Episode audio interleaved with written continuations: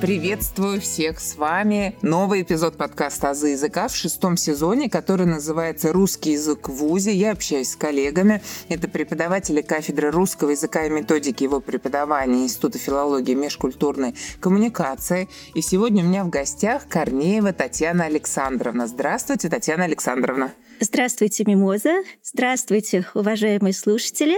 Большое спасибо, что пригласили.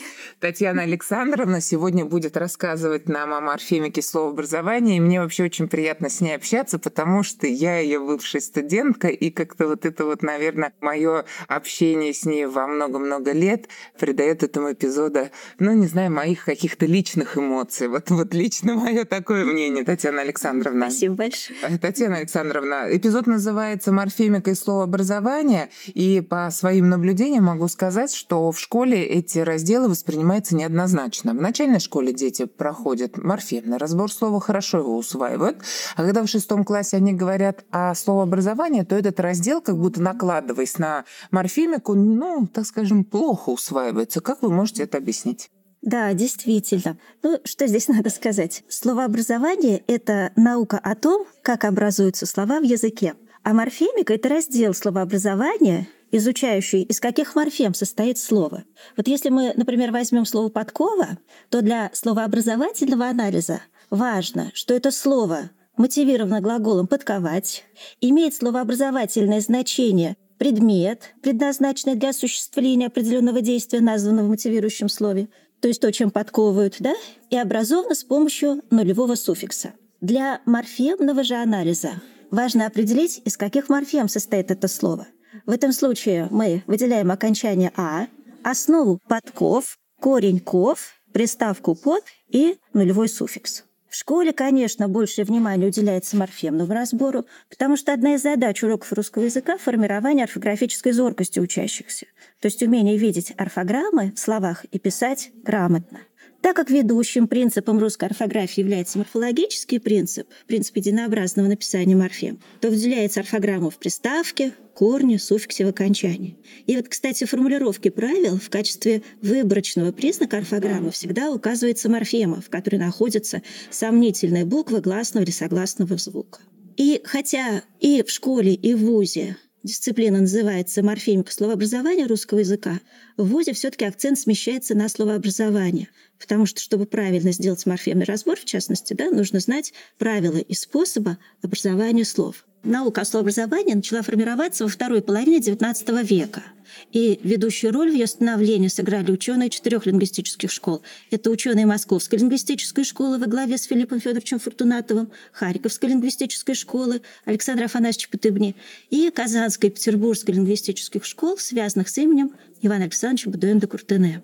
Словообразование изучает проблемы, как делаются слова в языке, это предмет исторического или диахронического словообразования, и как сделаны слова в языке, это предмет синхронического или современного словообразования.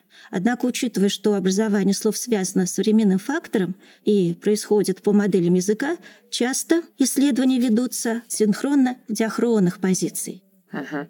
И вот у меня возникает такой вопрос. Как образуются слова, да? Если мы говорим о словообразовании, то как они образуются? Слова образуются по моделям. Модель — это формальный семантический образец порождения новых слов по аналогии, да, по отношению к существующим производным словам. Например, от глаголов с помощью суффикса «тель» образуются имена существительные со значением действующего лица — Учить – учитель, водить – водитель, преподавать – преподаватель, покупать – покупатель, собирать – собиратель, читать – читатель, да, этот ряд может быть продолжен. Угу. От прилагательных с помощью суффикса «ость» – «эсть» образуются существительные со значением отвлеченного признака. Смелый – смелость, нежный – нежность, мягкий – мягкость, громкий – громкость, лиловый – лиловость, свежий – свежесть, похожий – попожесть, и опять отряд можно продолжить. Угу. Все слова, образованные по определенной модели, составляют словообразовательный тип – то есть словообразовательный тип – это совокупность производных слов, которые характеризуются общностью трех основных признаков. Первое – они образуются от слов одной и той же части речи. Второе – с помощью одного и того же форманта, да, морфемы. И третье – у них общее словообразовательное значение. Словообразовательные типы могут быть продуктивными и непродуктивными. большой такой перечень словообразовательных типов содержится в русской грамматике 80-го года, да, и наши читатели могут с ними познакомиться при желании. Продуктивные словообразовательные типы активно пополняются новыми словами. К продуктивным словообразовательным типам можно, например, отнести существительные суффиксом «тель», «ость», «ка», «ша», «эр», «ин», баранина, свинина, лососина. Недавно прочитал слово котятина, да? Да, даже такое. Ну да, в одном из блогеров, да, 8 килограммов котятины. Но это потенциальное слово, конечно, да, но еще не зафиксировано в словарях. 8 килограммов котятины – это живой кот весом 8 килограммов у автора блога. Непродуктивный словообразовательный тип такую способность утратили.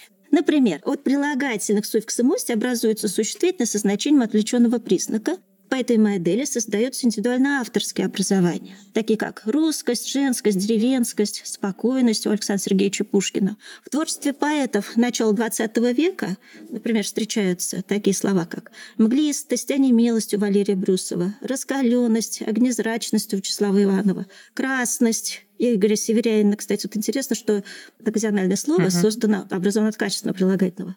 Лунность, пенность Сергей Есенин, звездность, бумажность, слоновость у Владимира Маяковского. В 20 веке мирность, одинаковость, мокрость был Ахмадулин. Вот опять одинокость, мокрость, такие новообразования созданы на базе качественных прилагательных. Еще хочется сказать, вот у нас студенты занимаются научно-исследовательской деятельностью. Вот у нас на кафедре очень такая хорошая, умненькая студентка сейчас занимается изучением речевых портретов видеоблогеров. И вот в частности, она рассматривает речевой портрет альфакторных видеоблогеров, то есть видеоблоги, посвященные описанию ароматов духов.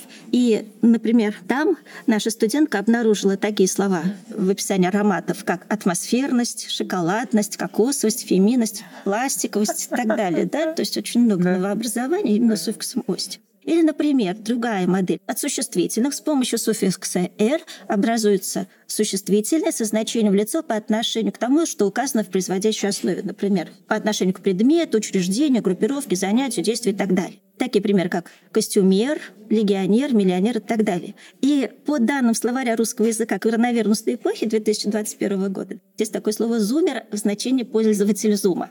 Zoom, помните, да? Мы все в Zoom работали. Да, да, да. Вот Zoomer. Zoom – компьютерный сервис для проведения видеоконференций. Вот что интересно, буквально вчера мы это слово вспомнили на занятии со студентами, а студенты уже это слово забыли. Zoomer в значении пользователь да. Zoom. Они знают слово «зумер» поколение. Посмотрите, как быстро устаревают слова. Вообще. Да? Кажется, в прошлом Вообще. году вот «зумер» был достаточно популярный, а сейчас да. уже студенты подзабыли, что это такое. Да. Или, например, существительное с суффиксом «к» для образования наименования лиц женского пола. Студентка, артистка, пианистка и так далее. Это продуктивные словообразовательные типы. Непродуктивные словообразовательные типы, как правило, новыми производными словами не пополняются – к непродуктивным словообразовательным типам, например, относятся словообразовательные типы с приставкой «су» – сумрак, суглинок, с приставкой «низ» – низводить, не спадать, с суффиксом «ствиет» – спокойствие, с суффиксом «знь» – жизнь, боязнь, болезнь, с суффиксом «яц» – заяц – и мы переходим к теме уникальных морфем, наверное, ну, да? да? Если ну, непродуктивный тип, да. то значит, наверное, морфем. Да, есть уникальные морфемы, которые образуют всего одно-два слова.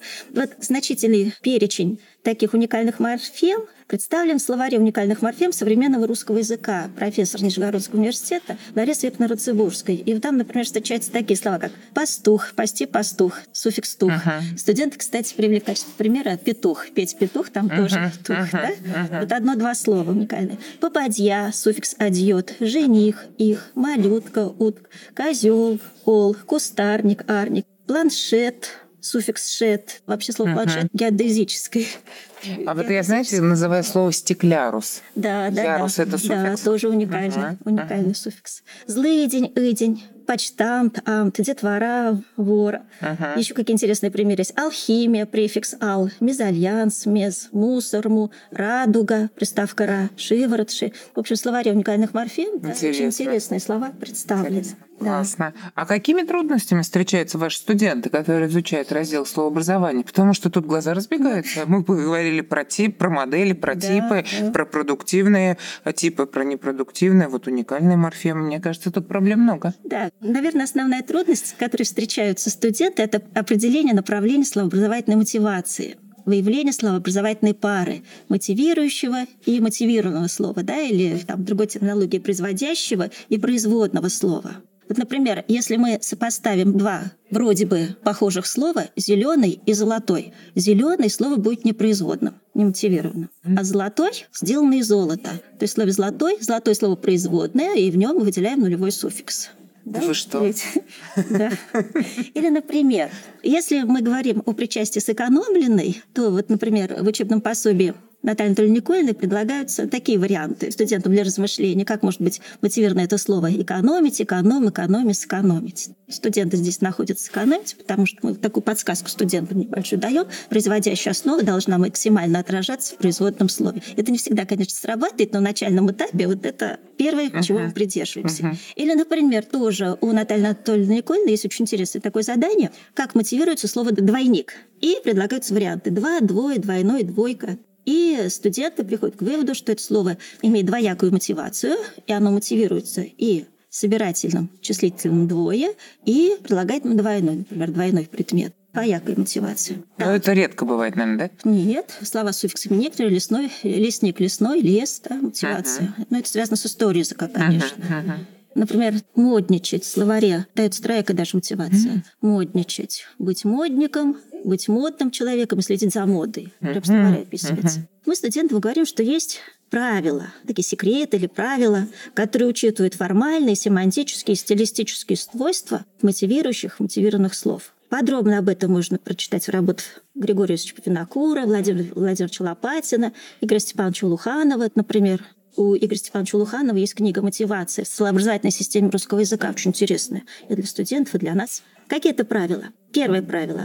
Основа мотивированного слова длиннее на какой-либо звуковой отрезок, который признается словообразующим аффиксальным морфом. Например, если сравнить слова «лесок» и «лес», слово «лесок» длиннее как раз на словообразующий элемент, суффикс «ок». Второе правило. Если звуковые отрезки в основах одинаковые, то мотивированным является слово семантически более сложное. Художница и художник. Понятно, что художница – это женщина-художник, да? поэтому оно мотивированное, производное, образованное от слова художник. Химик и химия. Химик – специалист по химии. Химик – слово мотивированное, производное, да? образовано от слова химия. Третье правило. Если мотивирующие и мотивированные слова по значению тождественны, но отличаются их грамматические значения, например, выходить – выход, смелый – смелость, тишь – высь, то вот здесь мотивированными признаются существительные, потому что значение отвлеченного действия, отвлеченного признака у них вторично. Вот что значит вторично? Выходить глагол означает действие. И выход существительно означает действие.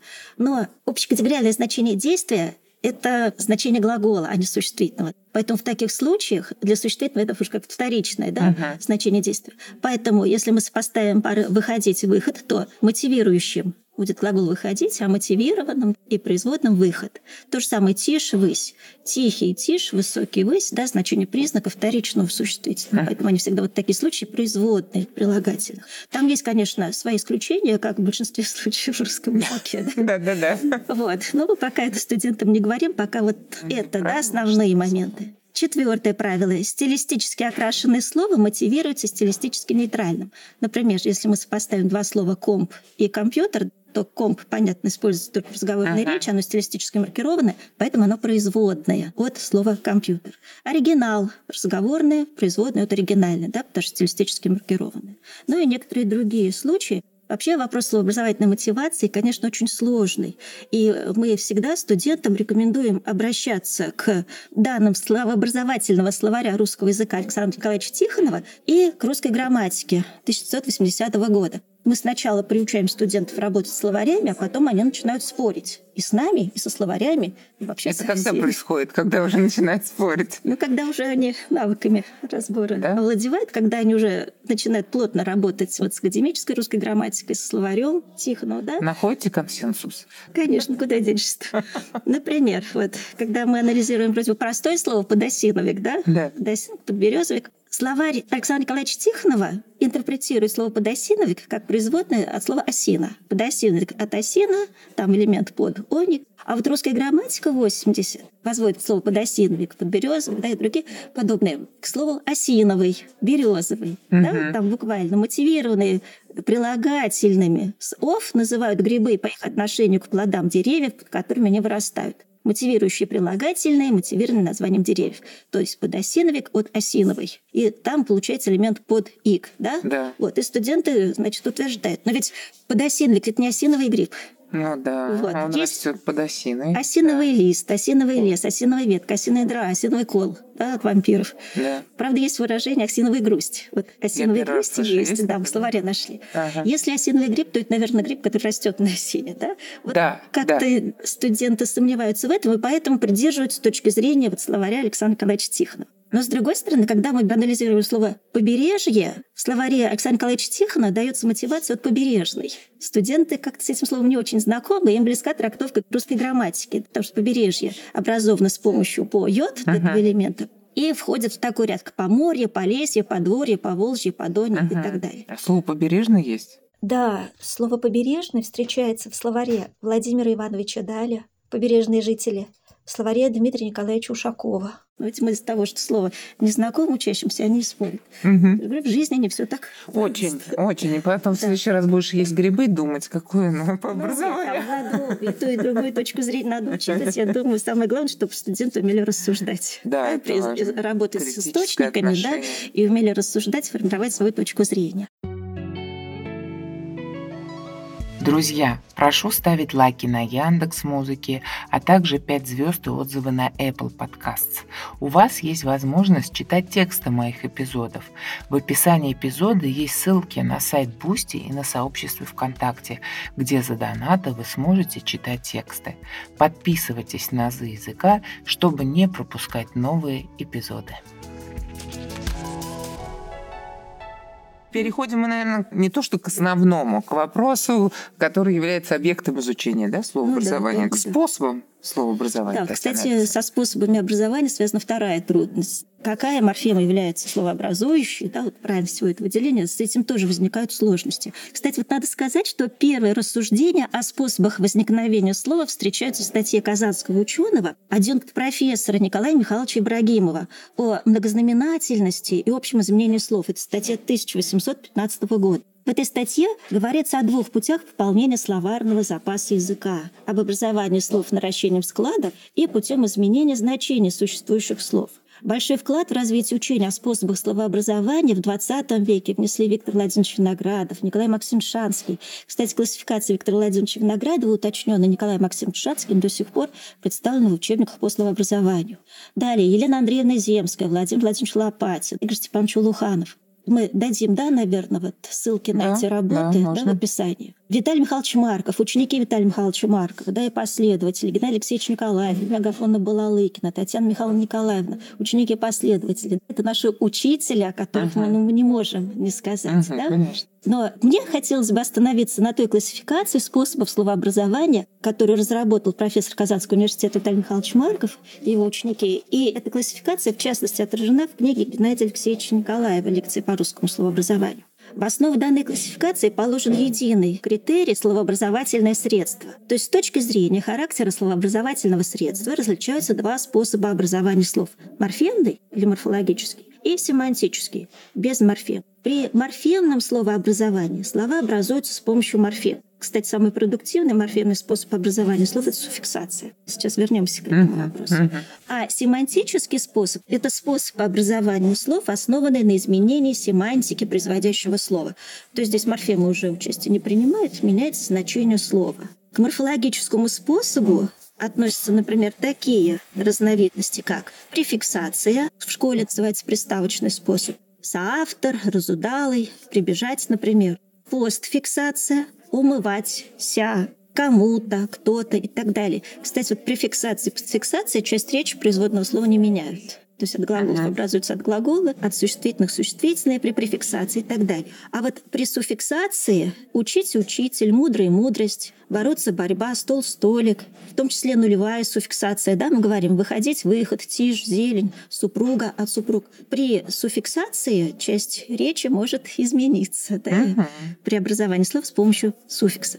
Следующая разновидность морфологического способа – это конфиксация. Например, подоконник, нарукавный, безбородый с нулевым элементом. Мы говорим конфикс прерывистая словообразующая морфема, которая осложняет производящую основу одновременно в пре- и постпозиции. В школе такой способ называется приставочно-суффиксальный, и во многих научных работах тоже приставочно-суффиксальный. Но вот как пишет Виталий Михайлович Марков, все-таки приставка и суффикс одновременно не может присоединяться во-первых, это разные морфемы, а во-вторых, структура производного слова бинарна. Да, вот если мы будем исходить из этих принципов, то мы говорим о единой прерывистой морфеме. Виталий Михайлович Марков назвал эту морфему конфиксом, что значит присоединяющийся одновременно при постпозиции.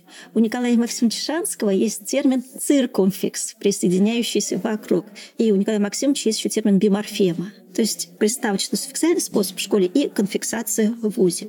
Далее, если слово образуется на базе словосочетания, то такая разновидность морфологического способа называется сложение различают чистое сложение или интерфиксация, ну, классические примеры, лесостепь, сухофрукты, русско-китайский, и сложение суффиксации, так называемой, да, или мы говорим трансфикс. Трансфикс — это тоже прерывистая морфема, которая вот между основами присоединяется. Железнодорожный от железная дорога, второкурсник от второй курс, пароход с нулевым элементом. Далее, интересный способ, морфологический способ образования слов – включение. включение. В школе его уже нет, да? То есть мы говорим нет, о том, что уже нет. пошла Кстати, вузовская история. Да, и вот в научных работах встречаются термины включение, универбация, стяжение, конденсация, сжатие. Наиболее такой популярный термин – универбация. Это способ образования слов на базе словосочетания. При этом суффиксом осложняется, как правило, определяющее зависимое слово, а другое стержневое слово в словообразовании не участвует, но его значение включается в значение производного слова. Например, гречка, гречневая крупа, газировка, удаленка, маршрутка, зачетка, минералка, читалка, мобильник. Очень интересные и выложенные в открытом доступе беседы профессора Санкт-Петербургского университета Людмилы Владимировны Зубовой когда Владимир рассказывает о новых словах, она упоминает и этот интересный способ образования слов универбации. Да? Мы потом тоже ссылку дадим, uh-huh. наверное, на эти беседы. Дальше. Аффиксоидное словообразование. Аффиксоиды — это бывшие корневые морфемы, которые утратили свою мотивационную роль в семантике и получили признаки служебных морфем. Ну, говоря проще, это корни, которые стремятся стать аффиксами, префиксами mm-hmm. или суффиксами. Например, префиксоиды нано, кибер, крипто, видео, теле, кино, само, полу, нанотехнологии, киберпространство, да, видеофильм, криптовалюты и так далее. Суффиксоидные способ. Например, языковед, пчеловод, пулемет, ракетодром. Вот смотрите, языковед, когда мы говорим о мотивации, мы же не говорим языковед, тот, кто ведает язык. Uh-huh. То есть это специалист по языку. Вот в этом случае говорят о суффиксоиде, вед. Конфиксоидный способ – многоэтажье, многорадужье, конфиксоид, много йод. Uh-huh. Да? присоединяется. Это были примеры морфемного или морфологического способа образования слов. А второй способ – это семантический способ. Как мы уже сказали, при семантическом способе слова образуются на основе переосмысления значения слова. И вот, кстати, в работе Виталия Михайловича Маркова есть очень интересная ссылка на веселую шутку от Чехова, которая как раз демонстрирует такой стилистический эффект семантического словообразования. Шутка называется «Когда козел бывает свиньей». Повадился к нашим козам чей-то козел ходить. Мы взяли и побили его. Он продолжал все-таки ходить. Мы его выпороли и к хвосту его палку привязали. Но это не помогло. Подлец все еще продолжал лазить к нашим козам. Но не свинья ли он после этого? Угу. Вот это не свинья ли после этого этот козел, да, как раз демонстрирует комический эффект, достигается неожиданным столкновением амонимов, да, да. образованных семантическим способом. К семантическому способу словообразования относится, например, метафорический перенос, золотой и золотой характер, заяц животное и заяц безбилетный пассажир. Кстати, вот по этой модели достаточно много слов образовано. Жук, да, например, пройдоха и так далее. В классификации Николая Максимовича Шанского такой способ называется лексико-семантическим. Или вот сюда же можно отнести словообразование на основе метонимии или синекдохи. хрусталь на столе, да, в значении посуда, борода, человек, голова в рассказе Гоголя «Ночь перед Рождеством», да, главный герой голова. В стаде, например, 20 голов, стадо из 20 голов. Вот это все семантический способ. Или в морфолого-синтаксическом варианте семантическое словообразование представлено в виде субстантивации, аддективации, адвербиализации, когда явление перехода слов одной части речи в другой. Например, субстантивация богатый, снотворный, рядовой, аддективация, блестящий ответ. С одной стороны, блестящие там стразы да, на солнце и блестящий ответ, хороший ответ. Адвербиализация вечером, зимой, шутя, поднять вес, например, или авансом. Далее, к лексико-синтаксическому варианту классификации Николая Максимовича Шанского, к семантическому способу относятся сращение типа быстрорастворимый, вечно зеленый, сращение типа ковер-самолет, диван-кровать, кресло-качалка, бизнес-центр. Вот интернет-кафе я однажды студентам привела пример, они меня спросили, что это такое. Вопрос. Вот, да, да, это лет как сколько быстро, назад было, да? Да, как быстро стревать слова. Вообще. Дальше. Семантическую универбация или включение. Гончая, имеется в виду гончая собака, скорая, скорая помощь, песок, чай с сахарным песком. Вспоминаю, как когда учился в университете, у нас однажды был организован встреча с китайскими студентами, а на столе стояла тарелка с сахарным песком. И мы студентам говорим, китайским студентам, пейте чай с песком. И они очень сильно удивились, потому что вот в их языковой картине мира песок — это вот речной песок, да. Да? а здесь сахарный песок. Угу. Температура, как говорят, у нее высокая температура. Просто у нее температура, мы понимаем, что серьезно уже, да, нужно что-то делать. Дальше, к семантическому способу относятся аббревиация, МГУ, КФУ, там разные типы есть. Усечение по аббревиатурному типу, например, заместитель, зам, зам, зав, комп, ноут, магаз, консерва. Консерва в значении консерватория. Знакомая преподавательница uh-huh. консерватории часто говорила, я пошла в консерву. То есть свое uh-huh. место работы она консервой называла. Заява, объява, да, норм, препод, универ, клава, клавиатура.